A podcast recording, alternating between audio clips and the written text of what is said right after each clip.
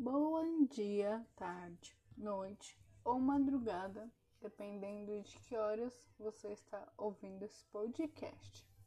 Bem-vindos a mais um História 20, feito por causa do estágio do quinto semestre do curso de História da Faculdade FMU.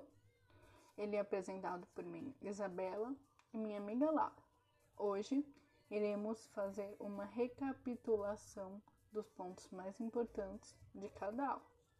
Esse podcast será exclusivamente sobre a aula 1, já que ela possui três podcasts de 20 minutos cada, totalizando assim uma hora.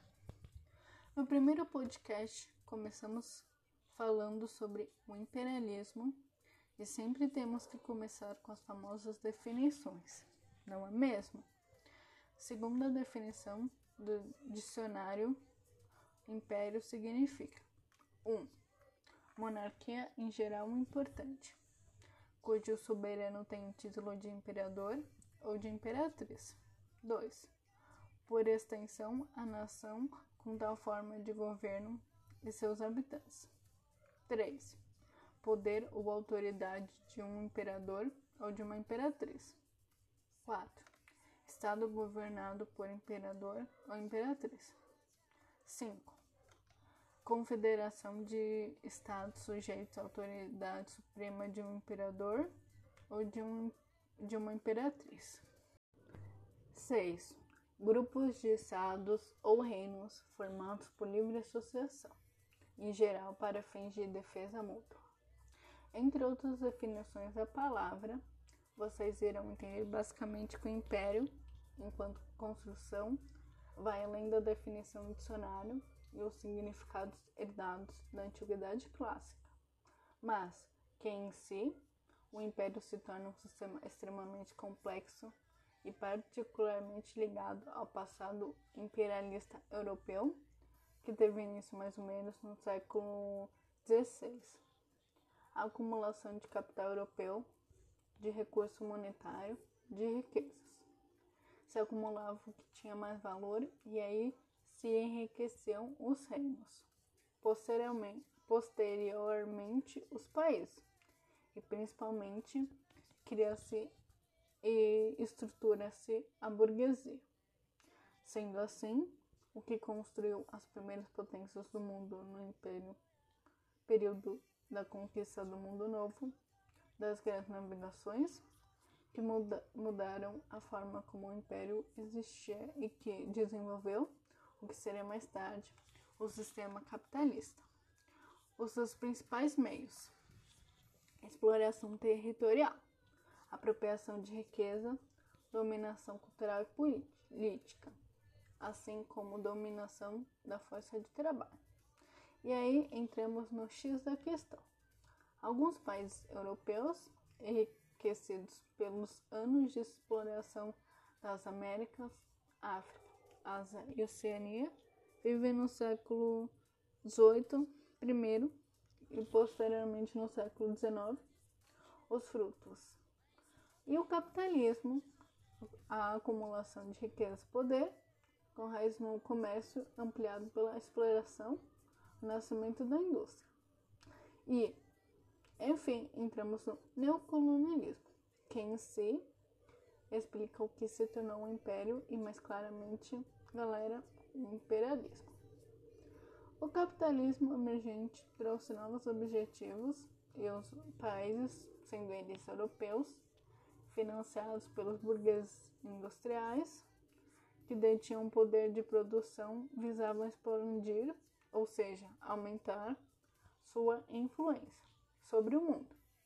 Como a produção se ampliou, aqueles velhos locais de exploração, África, Ásia e Oceania, aparecem no século XIX e XX como local de interesse para ampliação a baixo custo e com mão barata de produção. Nesse sentido, pessoas temos a briga pelos territórios entre a Inglaterra, Alemanha, Estados Unidos, Rússia e as demais potências. Em suma, o novo colonialismo tinha como motivações essencialmente imperialistas hegemonia e, para tanto, brigaram e lutaram por tal. Aí a Primeira Guerra.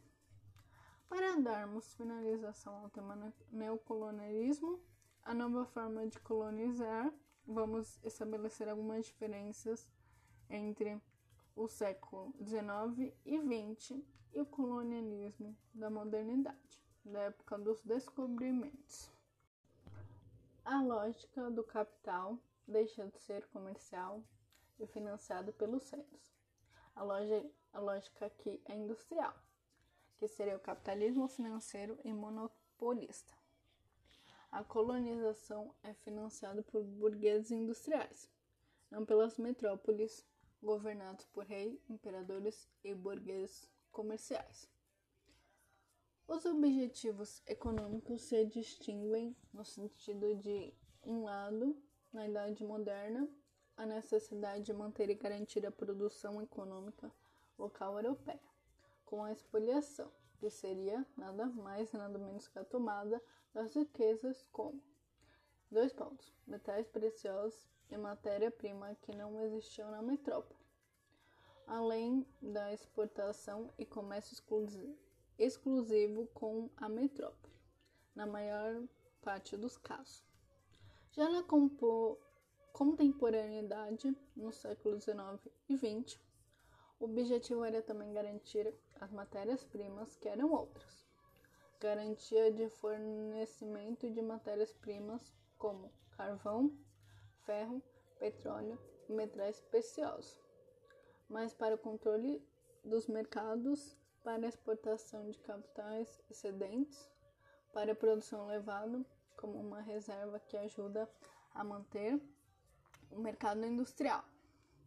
Justificava-se a colonização como a premissa de trazer a civilização, expansão da fé, salvação de almas e dignificação do homem selvagem. Justifica-se agora com a premissa da civilização por meio dos avanços e meios de produção europeus.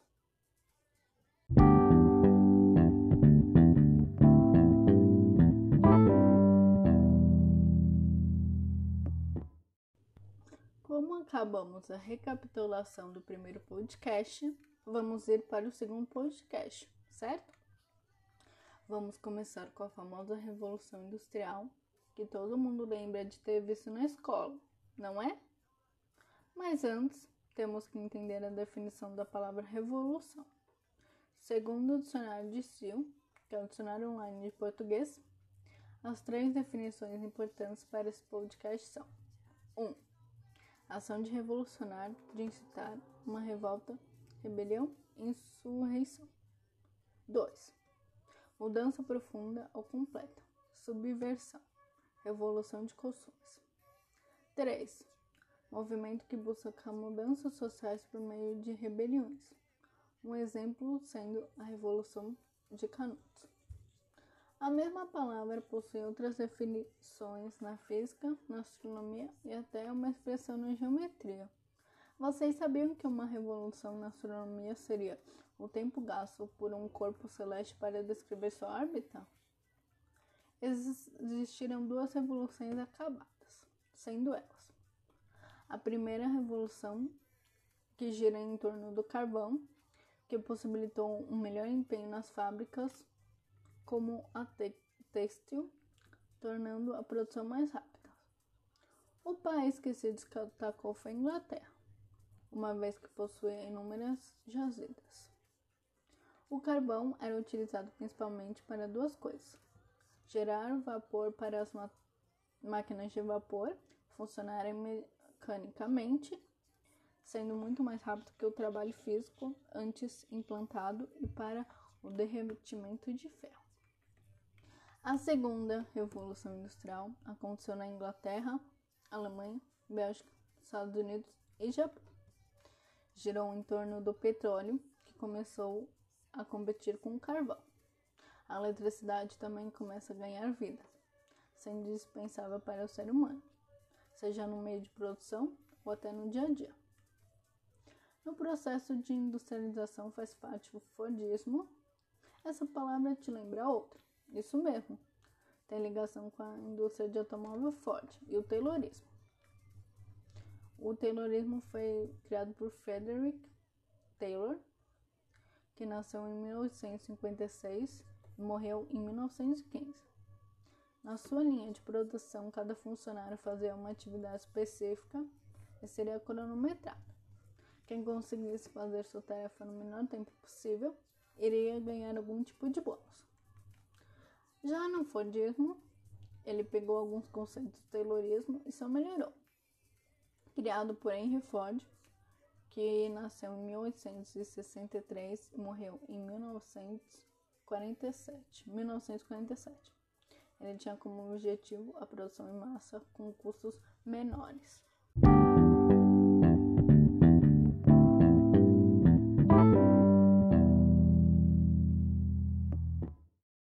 Agora vamos falar sobre a Belle Époque, que traduzindo do francês para o português seria Bela Época, que inclusive estava acontecendo na primeira e segunda Revolução Industrial pois teve seu início em 1871 e durou até 1914, quando a Primeira Guerra Mundial teve seu início. Foi uma época marcada por transformações no âmbito cultural, tecnológico e artístico. Para ter uma ideia, as inovações foram nada mais e nada menos do que avião, automóvel, lâmpada e telefone, como citadas acima. Outras áreas como biologia, psiquiatria, filosofia, física, química também tiveram suas descobertas. Outra influência para a Primeira Guerra Mundial foi o nacionalismo. Vamos primeiro à definição da palavra. Segundo o famoso Dicil, que é o dicionário online de português, a palavra é um substantivo masculino. Sua primeira definição é a preferência determinada pelo que é nacional, exaltação dos valores de seu país de nascimento e de tudo que lhe é particular, patriotismo. Já na política, seria a doutrina que prioriza o Estado como fundamental e único na gestão política. Novamente, na política, seria a ideologia de governo em que o povo teria poder para criar uma nação, um estado absoluto. Na literatura, movimento artístico que valoriza o que é nacional, próprio do povo, da pátria e de suas extensões como fator essencial de criação.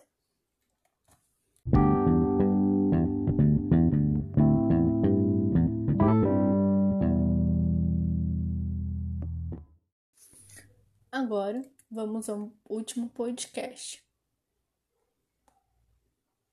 O primeiro tópico foi sobre a unificação da Alemanha. Segundo o dicionário de Sil, que é o dicionário online de português, a palavra é um substantivo feminino que significa 1. Um, ato, de, ato ou efeito de unificar. 2. Reunião. 3 coligação.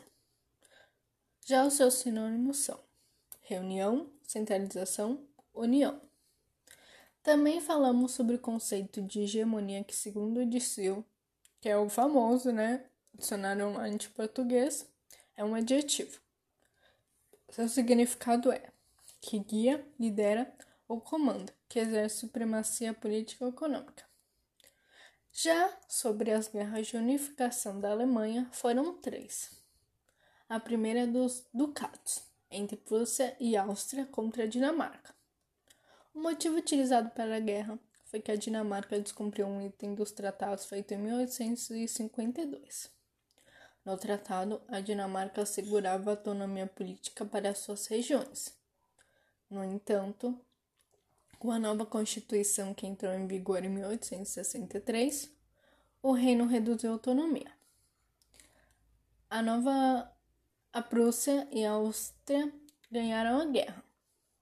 A ocupação do novo território pela Prússia gerou um desentendimento entre a Prússia e a Áustria, gerando assim outro conflito em 1866.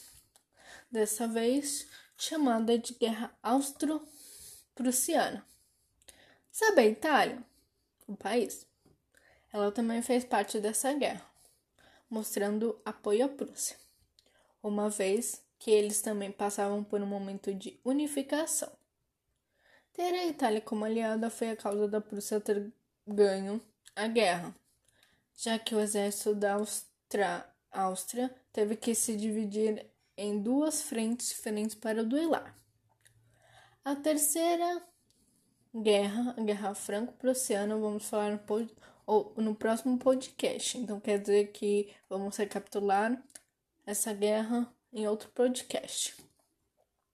Sobre a corrida armamentista, a mais conhecida com, com certeza é a Guerra Fria, conflito entre Estados Unidos e União Soviética depois da Primeira Guerra Mundial. Segundo o site Conceito D, corrida armamentista é uma competição que surge entre países que tentam desenvolver as armas e exércitos mais poderosos. É uma interação que tem efeitos reais, mas também simbólicos. Dois estados que iniciam uma corrida armamentista fortalecerão suas forças armadas e aumentarão seu poder de fogo. Estes são dados objetivos e concretos. Mas, além dessas investidas, também exercerão uma influência ligada à pressão, intimidação e demonstração de superioridade. A corrida armamentista teve o nome de Paz Armada.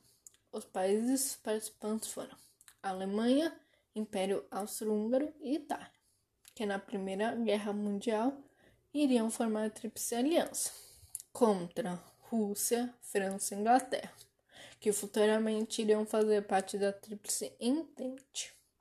Foi o momento onde os países citados aumentaram suas capacidades bélicas.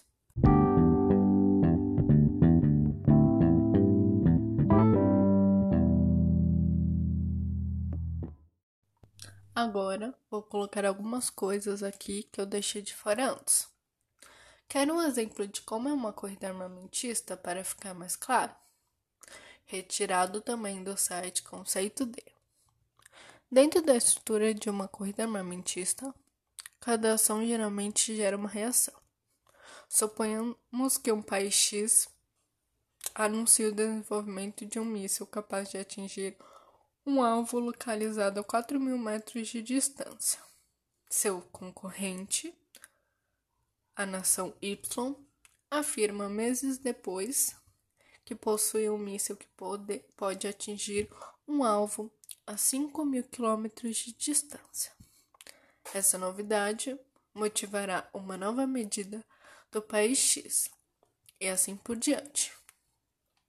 Foi o momento onde os países Alemanha, Império Austro-Húngaro, Itália e Rússia, França, Inglaterra aumentaram suas capacidades bélicas, fazendo com que a indústria desse setor começasse a inventar novas tecnologias e quase todas as nações europeias adotaram um serviço militar obrigatório. Esse conflito deve grande importância para a Primeira Guerra Mundial, uma vez que gerou altas tensões entre os países participantes e foi formada assim as famosas alianças que tanto conhecemos atualmente. Vocês acharam que nesse podcast não ia ter curiosidade? Acharam errado, porque vai ter. Quer ver um filme sobre a unificação da Itália? Ele se chama Viva a Itália, de 1961. A média geral desse filme é 3.5, indo de 0 até 5. Ele possui 138 minutos. Ficou curioso que é a sinopse? A gente irá ler aqui. A unificação italiana, contada a partir da trajetória do revolucionário Garibaldi, que nasceu em 1807 e morreu em 1800 82.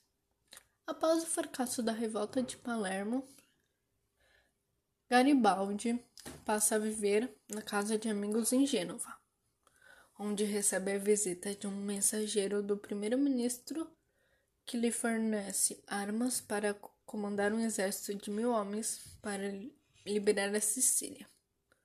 Obrigada a todo mundo que ouviu esse podcast até aqui e nos vemos no podcast da aula 10, que iremos recapitular mais pontos importantes.